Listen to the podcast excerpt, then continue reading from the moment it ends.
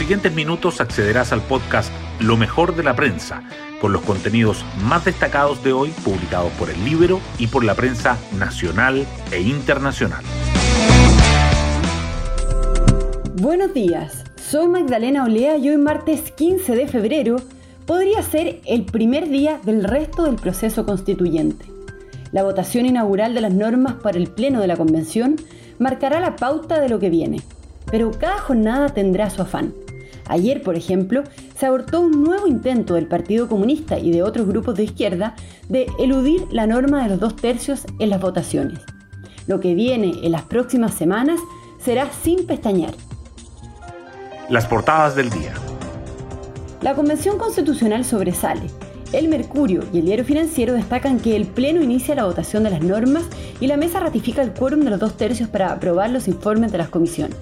La tercera resalta que la idea de modificar la mayoría calificada para las discusiones en general fue rechazada con el voto en contra de la presidenta del órgano constituyente. Y el Libero subraya que la presión de la izquierda no logró tumbar los dos tercios en la convención. La crisis en el norte del país también sigue presente. El Mercurio informa que la Fiscalía dice que los imputados por el crimen del camionero actuaron sobre seguro y a traición. La tercera remarca que los camioneros acompañaron el funeral del transportista fallecido en Antofagasta. Y el diario financiero titula que el gremio agrícola alerta por la alta congestión en las exportaciones y los mayores costos por el paro camionero. El mercurio abre con la crisis en Ucrania que golpea los mercados en todo el mundo y con el petróleo que llega a máximos en siete años. Destaca además que Hadwe cuestiona las clases presenciales y que más alcaldes buscan tratar el tema con los apoderados y que tras los reclamos por la lentitud de la aduana sanitaria en el aeropuerto de Santiago anuncian una zona con 40 puestos adicionales. La tercera, por su parte, resalta que la toma de PCR se duplica en un mes y que los laboratorios privados lideran la ejecución de los análisis, que el presidente Piñera retoma sus funciones y encabeza un consejo de gabinete a un mes del fin de su mandato y que una casa patrimonial en el barrio Yungay sería la residencia presidencial que habitaría Gabriel Boric. Hoy destacamos de la prensa. El Pleno de la Convención inicia hoy la votación de las normas y la mesa ratificó el quórum de los dos tercios para los informes. La directiva ampliada rechazó por cinco votos contra tres la propuesta de más de 50 convencionales de izquierda para que la aprobación en general de los informes de las comisiones fuese por mayoría simple. De esta manera, ratificó el oficio enviado el viernes donde precisaba que se requería quórum de dos tercios para avisar las normas en general y en particular. Las iniciativas de la Comisión de Sistemas de Justicia serán las primeras en ser revisadas. Más que plazos, aquí se requiere voluntad de conformar esos dos tercios, dice el ex ministro y ex diputado de Renovación Nacional, Cristian Monkeberg, quien llama a la izquierda a ejercer el liderazgo como mayoría que tiene en la convención para abrir camino a los acuerdos. Somos 154 constituyentes activos y cada uno llegó aquí con ideas, con sueños. Está bien, pero tienen que ir acompañadas de realismo y de responsabilidad, afirma. También destaca la necesidad de que la propuesta de nueva constitución esté lista el 4 de julio.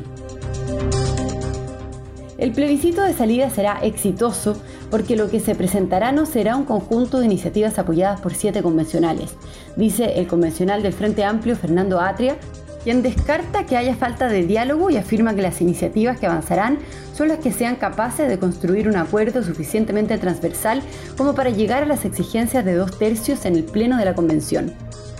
Además, coincide en la importancia de terminar la redacción de la nueva Constitución el 4 de julio. La justicia dictó prisión preventiva para los dos adultos e internación provisoria para el menor de edad, imputados por el crimen del camionero Byron Castillo, mientras que una extensa y masiva caravana acompañó sus restos.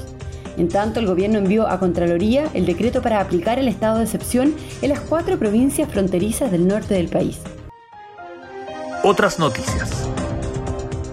La crisis en Ucrania golpea los mercados globales y el petróleo llega a máximos en siete años.